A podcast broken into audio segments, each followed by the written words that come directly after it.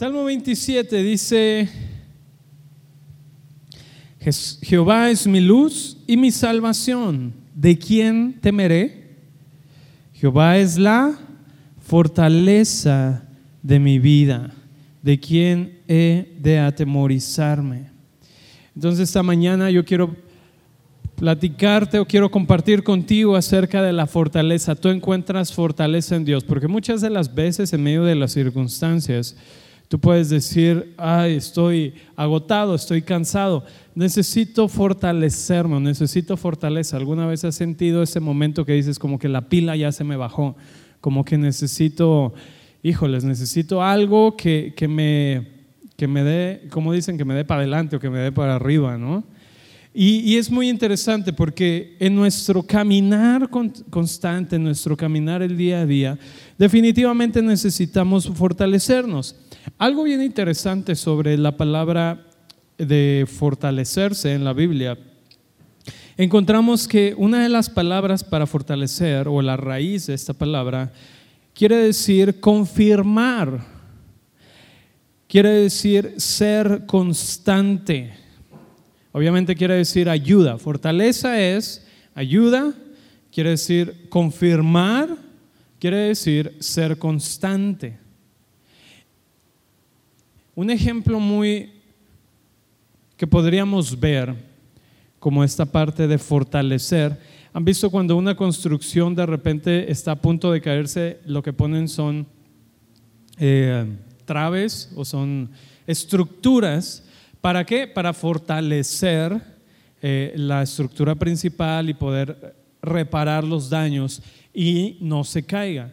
Entonces necesita esta parte, vamos a decirlo, externa que está en beneficio de. O quiere decir, en este momento en tu vida debes saber que dice Jehová es la fortaleza de tu vida. Puedes, puedes repetirle, puedes decir, Jehová es la fortaleza de mi vida.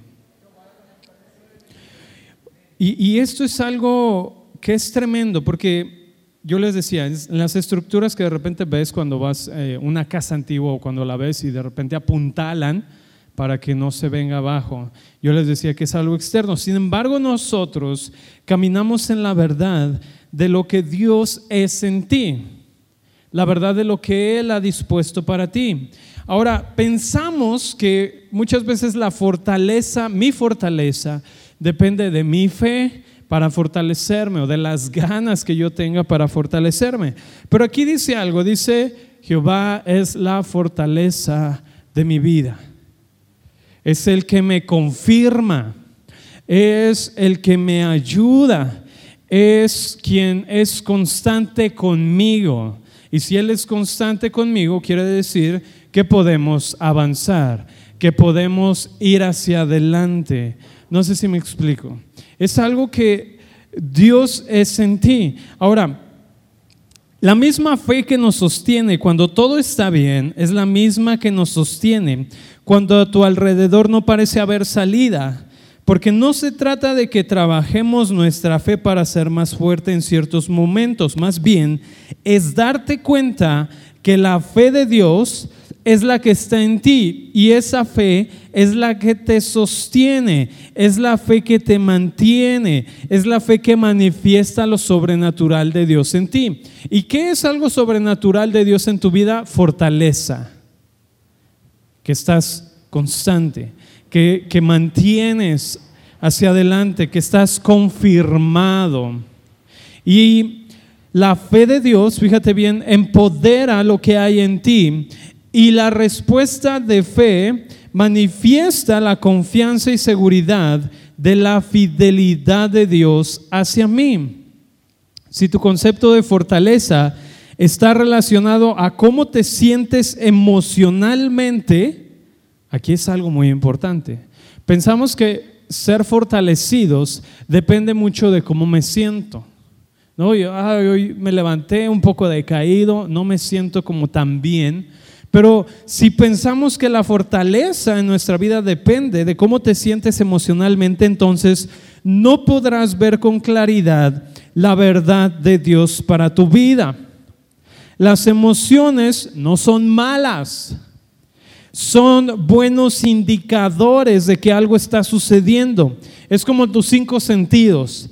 Nos permiten tener información de que algo sucede a nuestro alrededor. Sin embargo, las emociones no pueden ser quienes rigen tus decisiones, porque tus emociones siguen a tus convicciones. Dí conmigo, emociones siguen convicciones. ¿Cuáles son las convicciones que hay en tu vida? Lo que es Dios en ti. Dice este salmo, Jehová es mi luz y mi salvación, ¿de quién temeré? Jehová es la fortaleza de mi vida, ¿de quién he de atemorizarme? Si te fijas, lo que este salmo está diciendo es, si hay temor, entonces no puedes ver la fortaleza de Dios que está en ti. Porque cuando dice, de hecho Juan dice, en el perfecto amor todo temor es echado fuera. Y entonces en esta verdad, en esta revelación dice, mi salvación, algo interesante con la palabra salvación es que también tiene que ver con sanidad. Cuando en la Biblia lees salvación, también está relacionada esta misma palabra con sanidad. Entonces dice, Jesús es mi luz y mi sanidad. ¿De quién temeré? Porque cuando hay algo que es inseguro para ti, lo primero que viene es el temor. Porque viene eh, esa cuestión de ¿y, qué va a ser adelante? Si me explico? El temor a lo que va a suceder, el temor a lo que pueda pasar. Pero cuando tú estás manteniéndote en esta verdad que dice, no me voy a parar en el temor. Pero recuerda, las emociones solamente indican que algo sucede, pero no pueden ser quienes rigen las decisiones de tu vida, no pueden ser quienes toman el mando en tu vida, porque no son las emociones quienes deben determinar tus decisiones. Lo voy a repetir. No deben ser tus emociones las que deben determinar qué? Tus decisiones.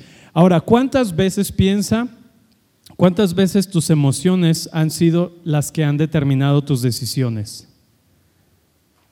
¿Cuántas veces has permitido que por como te sentiste molesto, te sentiste triste, te sentiste deprimido o incluso te sentías muy demasiado alegre y tomaste decisiones en emociones? Y muchas de las veces esas decisiones te llevan a un lugar donde Dios no te quería.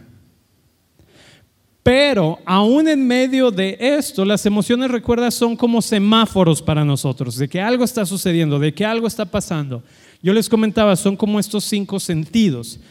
Y solo nos permiten saber que algo sucede a nuestro alrededor, pero no deben ser el factor de decisión para nosotros, sino es para entender que algo pasa, algo sucede, voy a prestar atención, pero no voy a quedarme en este estado, no voy a permitirme dejar que la emoción tome el rumbo o la decisión en mi vida, porque las convicciones, ahora cuando hablamos de convicciones, es lo que dice el Salmo aquí. Dice, Jehová es mi luz y mi salvación, ¿de quién temeré? O sea, si puedo sentir en algún momento temor, hey, recuerda que tú tienes una luz o, o, que hay una revelación en tu vida, un entendimiento y una salvación, dice sanidad. Y habla en un sentido completo, en todo lo que tú eres, en todo tu ser en todo tu ser interior y en todo tu ser exterior. Me refiero que tú tienes un ser interior, o sea, hay algo dentro de ti porque no solamente eres carne y hueso.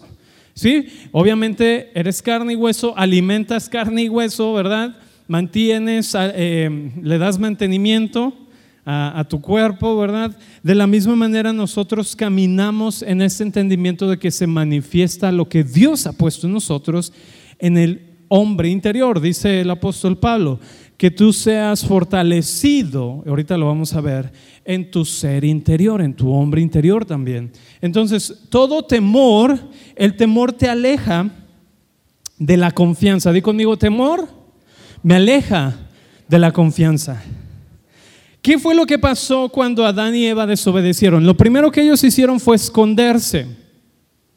¿Por qué? Porque cuando Dios le dice, ¿dónde estás, Adán? ¿Qué pasó? Dice, escuché tu voz y tuve temor. Porque temor no te permite confiar. Y algo muy interesante, antes de que ellos cayeran, cuando dice que la serpiente estaba hablando con Eva, la serpiente hizo ver que Dios no era confiable. Porque le dijo, sabe Dios que el día que comas de esto tú vas a ser igual a Él. Oye, ya eran. Oye, Dios está ocultando esto. ¿Qué es lo que la serpiente puso? La serpiente le puso un panorama en el que le decía, Dios está ocultando algo, Dios no te está diciendo toda la verdad, Dios no está siendo sincero contigo, Dios no es confiable. Y entonces entre más escuchaba y más se ponía de acuerdo con la serpiente, decía, ay, yo creo que ha de tener razón. Llegó el punto en el que dice, vio el fruto agradable. O sea, de tanto que esa conversación se volvió que dijo, ay, pues mira, no está tan mal. Hasta se ve apetitoso. Y entonces el temor los alejó de la confianza. Y dice aquí, no me voy a mover en temor. ¿Por qué? Porque yo sé que Él es mi luz y mi salvación. Él es la fortaleza de mi vida. Tu fortaleza se encuentra en Dios.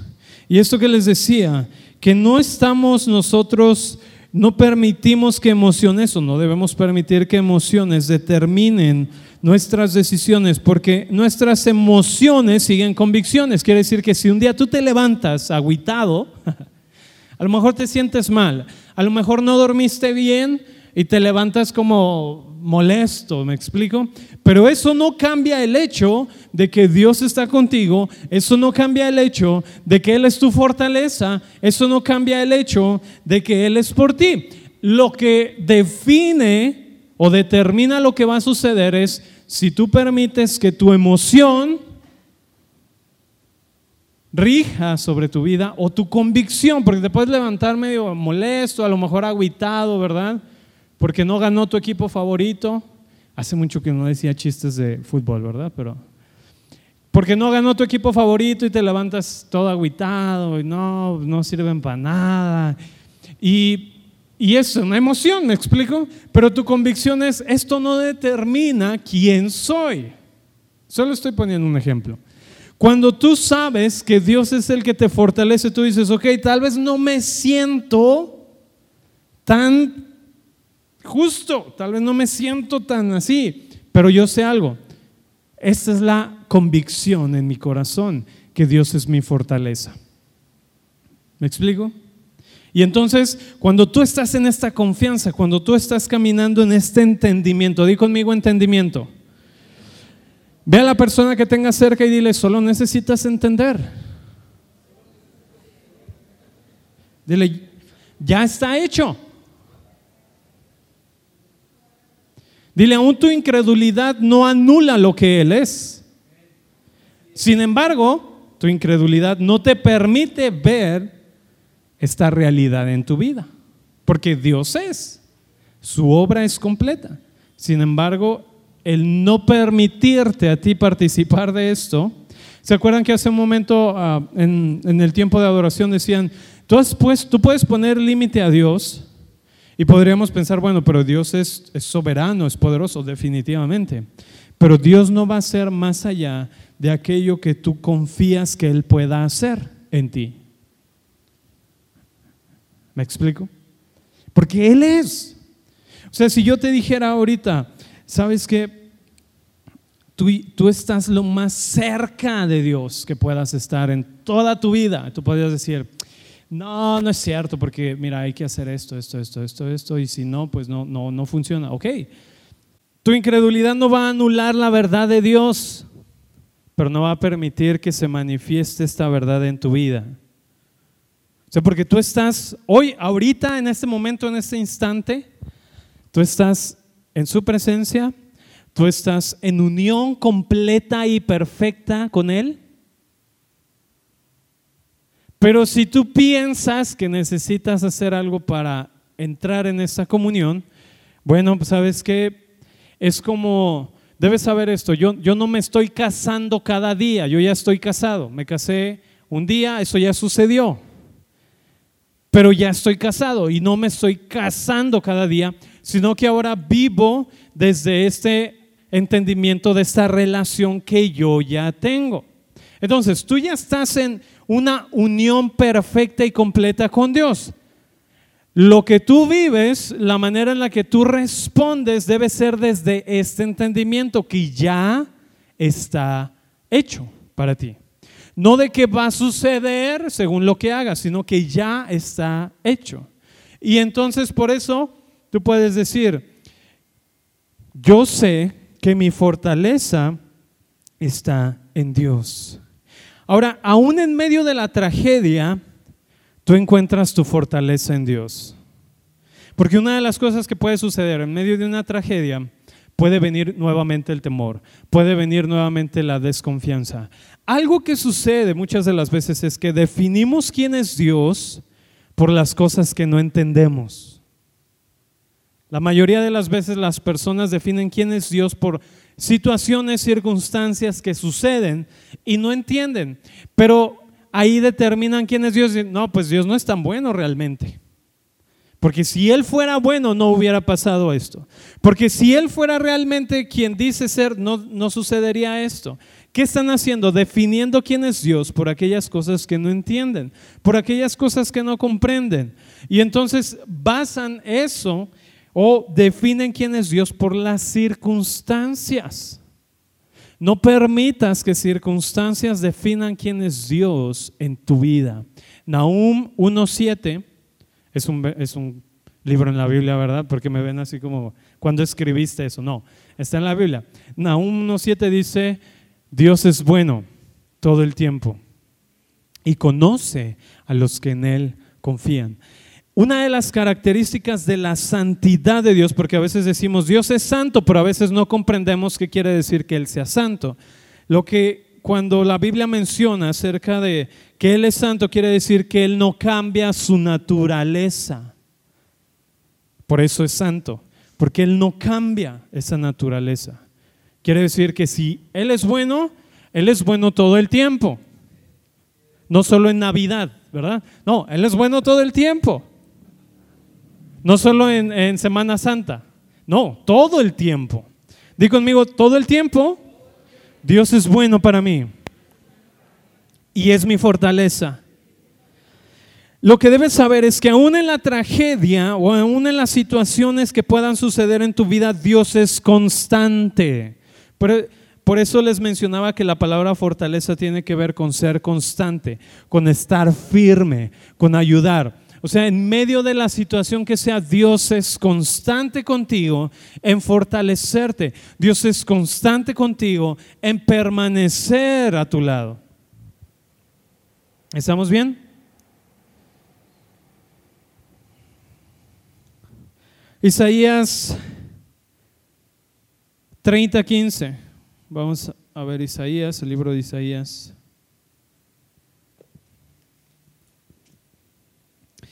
Dice así, porque así dijo Jehová el Señor, el Santo de Israel, en descanso y reposo seréis salvos. Hace un momento leímos en, en Salmos, leímos que Jehová es mi luz y mi salvación, ¿de quién temeré?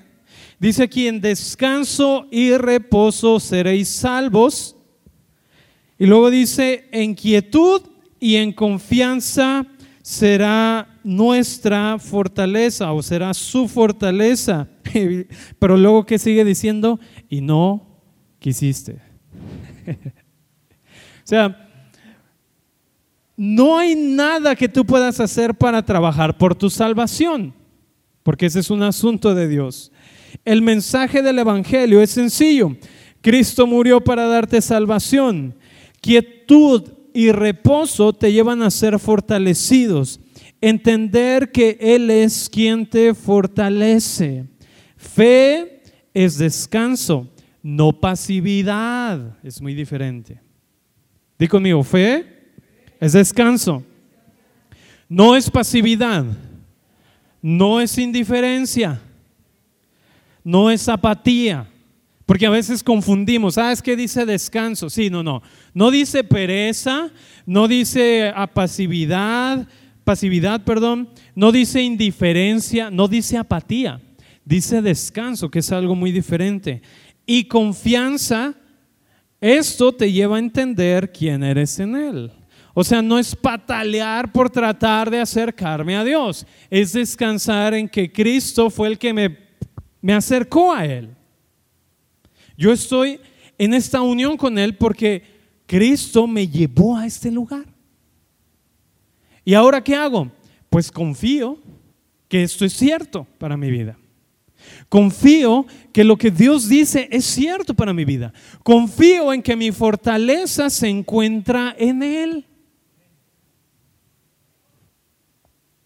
No es como que yo te dijera, si tú haces 10 lagartijas, 10 abdominales, 10 sentadillas cada día, te vas a fortalecer. No se puede, ojalá se pudiera, pero no es así, no es así como funciona. Sin embargo, la fortaleza de Dios en tu vida opera a tu favor. No es algo que trabajamos, o sea, no es como trabajo para confiar en Dios, sino que confío en Él y entonces veo un resultado en mi vida. ¿Me explico? Eso es, eso es algo muy tremendo. Dice aquí, les estaba diciendo en quietud. Vamos a leerlo nuevamente. En descanso y reposo seréis salvos. En quietud y confianza está tu fortaleza. Quietud y confianza dice, pero no quisiste. o sea, el asunto era entender quiénes eras, quién eras, lo que tenías, pero no quisiste. Entonces, por tu no querer, no se puede manifestar, porque está ahí, ha sido otorgado, pero por no caminar en esta verdad, no puede haber esta manifestación.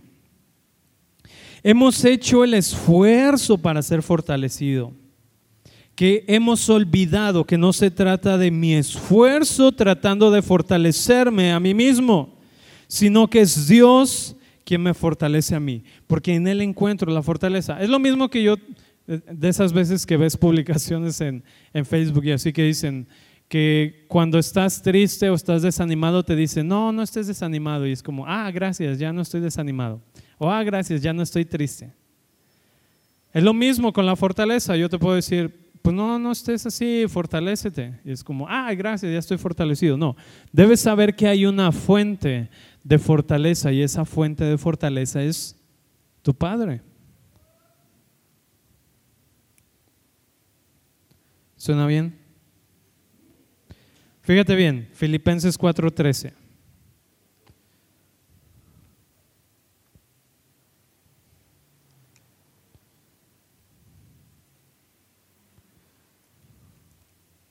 A veces cuando tú dices, es que me siento apachurrado, deprimido, triste o aún molesto, tu fortaleza se encuentra en Dios, porque tú estás cerca de Él puedes tomar lo que necesitas. Filipenses 4:13 que dice, es uno de los versículos que a veces te aprendes desde que eres chiquito. Dice, todo lo puedo.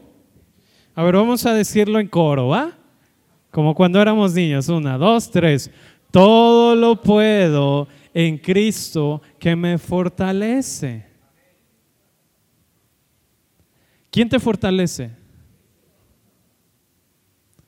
Y es posible entonces vivir la vida de propósito porque Él te fortalece. Recuerda, ¿qué quiere decir fortalecer? Ser constante, afirmar, confirmar, ayudar. Todo lo puedo en Cristo que es constante en Cristo que me ayuda, en Cristo que me confirma lo que el Padre ha dicho acerca de mí. Todo lo puedo en Cristo que me fortalece. Este es, este es uno de los versos que yo recuerdo de los primeros que me aprendí cuando era niño, porque cuando iba a mis clases de niño era como de las primeras cosas que, memorizaba, ¿no? Y todo lo puedo en Cristo que me fortalece. A ver otra vez, todo lo puedo en Cristo que me fortalece. Pero de aprendértelo a vivirlo en tu vida es algo muy diferente. no por mucho estudiar vas a poder resolver todo el asunto, porque puedes tener mucha información, pero eso no quiere decir que mucha información te ayude a resolver todo el asunto. Necesitas, en este caso, no es mucha Biblia la que me salva, es entender quién es Dios en mí. ¿Sí? No es mucha Biblia la que me fortalece, es entender quién es Cristo, entender quién es la palabra. ¿Quién es la palabra? Cristo es la palabra viva. Oye, esto es tremendo. La palabra viva de Dios encarnó y nos acercó a la realidad del cielo para ti. Cristo te acercó a la realidad del cielo, restauró lo que el hombre perdió de vista. Quiere decir que incluyendo la fortaleza que tú encuentras en Dios. Cuando te sientas así es, todo lo puedo en Cristo que me fortalece. Cuando te levantas y sientes como que el cielo está gris sobre ti, todo lo puedo en Cristo que me fortalece. Cuando sientas como que las circunstancias están en contra tuya, todo lo puedo en Cristo que me fortalece. Cuando sientas que no está saliendo lo que planeaste hacer, todo lo puedo en Cristo que me fortalece en descanso y confianza. No es, no es como mis ganas para ser fuerte, no es mi esfuerzo para ser fuerte, porque es Él el que me fortalece. Él está siempre constante, confirmando la verdad acerca de mí a través de su Espíritu, porque el Espíritu de Dios está en ti. Y este Espíritu de Dios te confirma cada palabra que Dios ha hablado para ti. Efesios 6:10 Fíjate bien lo que dice Efesios 6:10. Dice, fortaleceos en el Señor y en el poder de su fuerza. Lo que te está diciendo es, confías en Dios y Él es fuerte. Él tiene la capacidad de fortalecer tu vida. Pablo les estaba diciendo, después en, los versos adelante, mucha gente empieza a hablar de esa cuestión de lo que hablan de la guerra espiritual. Después vamos a hablar de la guerra espiritual, pero hoy, antes de entrar en esto, Pablo les dice, oye, fortalécete en el Señor y en el poder de su fuerza. Por cualquier situación que pueda haber en tu vida, tú encuentras fortaleza en Dios. Efesios, ahí mismo, vamos ahora a Efesios 3, verso 16. Pablo dice, bueno, vamos a leer desde el 14. Por esta causa doblo mis rodillas ante el Padre de nuestro Señor Jesucristo, de quien toma nombre toda familia en los cielos y en la tierra. Qué tremendo. Toda la humanidad nació en Dios y a través de la obra de Cristo ha regresado a casa. Solo que no todos han entendido esta verdad. Pero aquí dice algo bien tremendo de quien toma nombre toda familia. No hay nadie que no, no haya sido incluido en él. Dice de quien toma nombre toda familia en los cielos y en la tierra, para que les dé conforme a las riquezas de su gloria el ser fortalecidos con qué? Con el poder en el hombre interior por su espíritu. Que seas fortalecido con el poder en el hombre interior, el Espíritu de Dios en ti. Eres fortalecido con poder, por eso te decía, en tu interior, en tu ser interior, por el Espíritu Santo. Esto es algo tremendo. Ahora, acompáñame a Nehemías 8:10.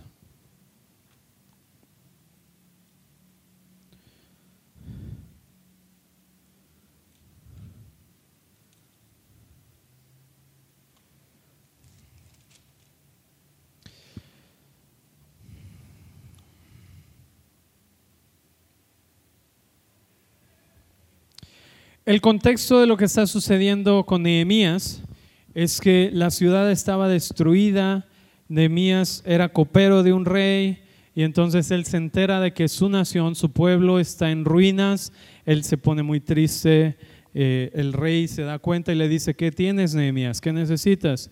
y él le cuenta que su pueblo está en ruinas, entonces el rey le dice, ¿qué necesitas? Yo lo que necesites yo te doy. Y él le pide autoridad, recursos para reconstruir la ciudad. Y entonces Nehemías junta al pueblo, cuando llega a, su nación, junta al pueblo para edificar, reedificar la ciudad, reedificar el templo, reedificar los muros. Y el contexto es, pues el pueblo estaba aguitado por lo que había pasado, estaban en ruinas, estaban mal, y entonces estaban aguitados ahí el pueblo, todos estaban ahí, no, pues es que la situación aquí está mal, no había trabajo, no había economía, no había nada, estaba, la situación estaba totalmente precaria. Pero llega Nehemías con recurso, llega Nehemías con autoridad y empieza a reunir al pueblo para reedificar. Y entonces algo que Nehemías tiene que hacer es recordarle al pueblo quiénes son. Recordarle a la nación quiénes son, para que entonces puedan responder, para que entonces puedan caminar en la realidad, no en las circunstancias, porque la situación y las circunstancias era precaria. Era, habían sido destruidos porque habían sido conquistados y destruyeron toda la ciudad. No había nada. Y entonces ellos estaban mirando la circunstancia, pero llega Nehemías, y esto es, esto es tremendo, porque él llega con autoridad del rey, llega con recursos del rey, y llega y les dice, a ver, vamos a juntarnos, pero primero necesitamos entender quiénes somos. Y en el verso 10, porque lee la ley, le, le recuerda el pacto de Dios para ellos. Un paréntesis. Hay, había, cuando, bueno, es que no sé si tengamos tiempo. ¿Sí? Sí tenemos tiempo, excelente, sí lo hay. lo que representaba la ley para el pueblo en, este, en, este, en estos pasajes que vemos es el pacto de Dios hacia ellos. Ahora, algo que vemos en el Nuevo, en, el Nuevo Testamento cuando Jesús está caminando, eh, vemos que hay más de 600 y algo, no recuerdo bien el número, más de 600 ordenanzas. Y el asunto es que estas más de 600 ordenanzas que había, que habían sido añadidas, tenían que ver con rituales religiosos, tenían que ver con un comportamiento civil y obviamente estaban incluido lo que ellos conocían como la Torah, como la ley. Pero aquí no estaban esos 600 y pico. Aquí estaba el pacto de Dios para con ellos. Quiere decir que en medio de la circunstancia, y esto es importante entender porque a veces vemos la ley y pensamos es que es como un castigo de Dios para la humanidad. No, lo que está sucediendo con la ley es haciendo un tipo, sombra, figura del pacto de Dios al pueblo, porque cuando Jesús viene y, la obra de Jesús, Él establece, dice, un nuevo pacto les doy. Entonces Jesús vino a establecer un nuevo pacto para con nosotros y para con el Padre. Y el pueblo entendía que cuando hablaban de la ley, estaban hablando del pacto de Dios con su pueblo. Y esto es importante porque no es la misma o no es la misma perspectiva que, a veces nosotros entendemos sobre la ley, sino que tiene que ver más con eso. Quiere decir que habían olvidado que Dios había hecho pacto con ellos, porque estaban metidos en las circunstancias, viendo el desolamiento que había, habían olvidado el pacto. Entonces Nehemías los junta y leen la ley, y después de que leen la ley, les dice, oigan, esto se trata de celebrar. Y en el, en el verso 10 del capítulo 8 dice, id, comed grosuras y bebed vino dulce y enviad porciones a los que no tienen nada preparado, porque día santo es a nuestro Señor. No os entristezcáis, porque el gozo de Dios o el gozo de Jehová es tu fortaleza. Dos cosas. Veíamos en Efesios el poder de Dios Y luego aquí dice el gozo de Dios. Y luego en Salmo leíamos que decía mi luz y mi salvación. Y Él es la fortaleza. Quiere decir que en el deleitarte en Dios, quiere decir que en el caminar en el entendimiento de que el gozo de Dios en ti es el que te fortalece. Ahora, ¿de qué está o de qué tiene gozo Dios? Dios tiene gozo de ti. Dios tiene gozo de haberte incluido. Dios tiene gozo de que has sido restaurado a través de la obra de su Hijo. Has sido restaurado al estado de estar completo en Él, de estar perfecto delante de Él, de, reconocer que el pacto ahora es a través del Hijo y por lo tanto los recursos del cielo están disponibles para ti.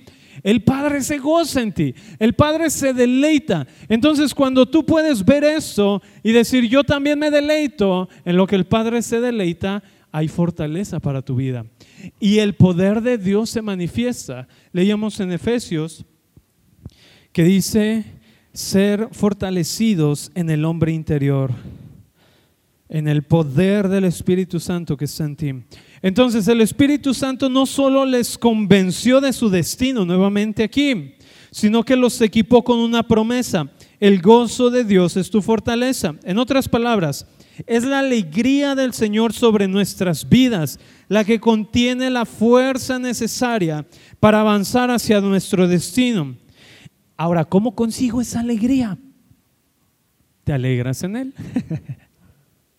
Me explico. Dice, alineamos nuestro entendimiento, alineo aún mis emociones, alineo mi mente con esta promesa, porque esta postura es la que invita a esta manifestación de esta promesa. El gozo de Dios es tu fortaleza. Qué tremendo. En otras palabras, Dios te ha otorgado todo lo que tú necesitas para poder vivir una vida de propósito. No es como que te haya dado solo salvación y te diga, y ahí te las arreglas tú. Yo ya hice mi parte, ya te salvé. Ahora te toca a ti. No, Él te dio la plenitud para que tú puedas vivir una vida diferente, una vida de propósito.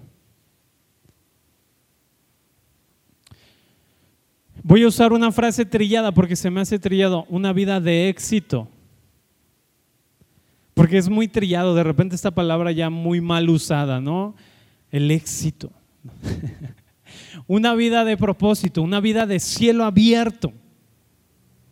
Una vida sobrenatural. ¿Suena bien? Gracias Dios por esto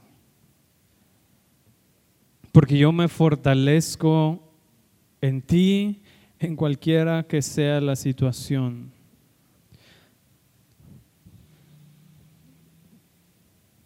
A lo mejor tú dices, bueno, yo necesito poder sentir o manifestar esto. Dios está en ti, su fortaleza se manifiesta en una manera poderosa.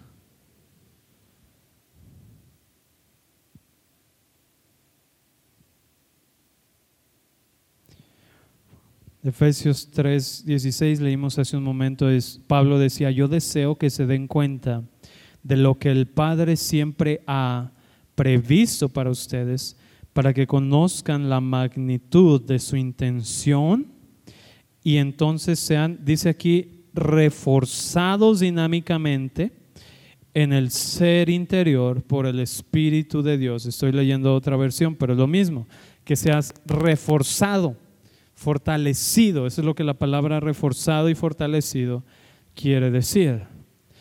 Todo lo puedes en Cristo que te fortalece.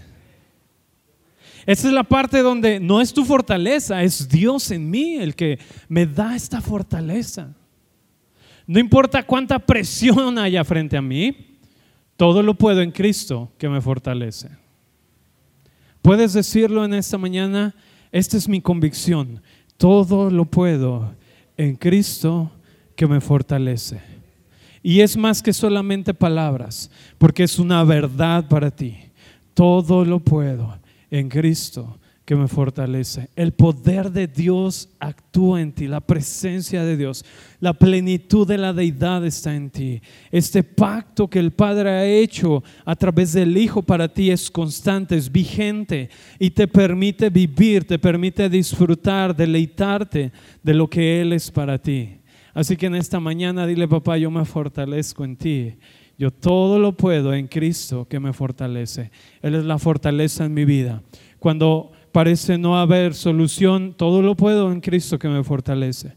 Cuando parece haber eh, eh, temor, todo lo puedo en Cristo que me fortalece. Él es mi fortaleza. ¿De quién he de atemorizarme?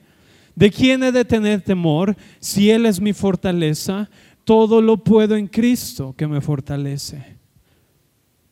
Oh Espíritu Santo.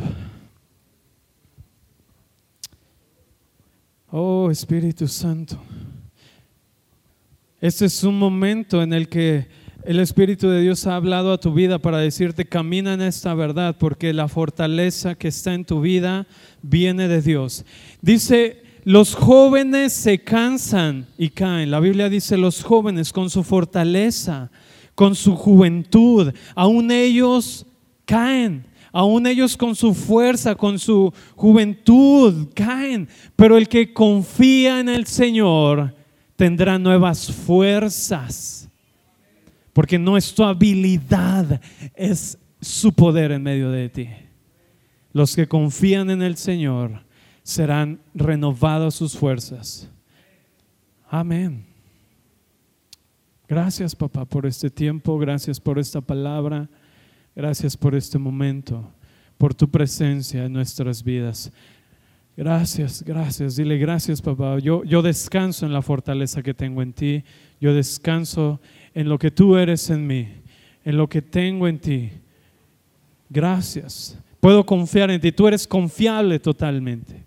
Tú eres confiable para nosotros, para nuestra vida, papá. En el nombre de Jesús. Amén.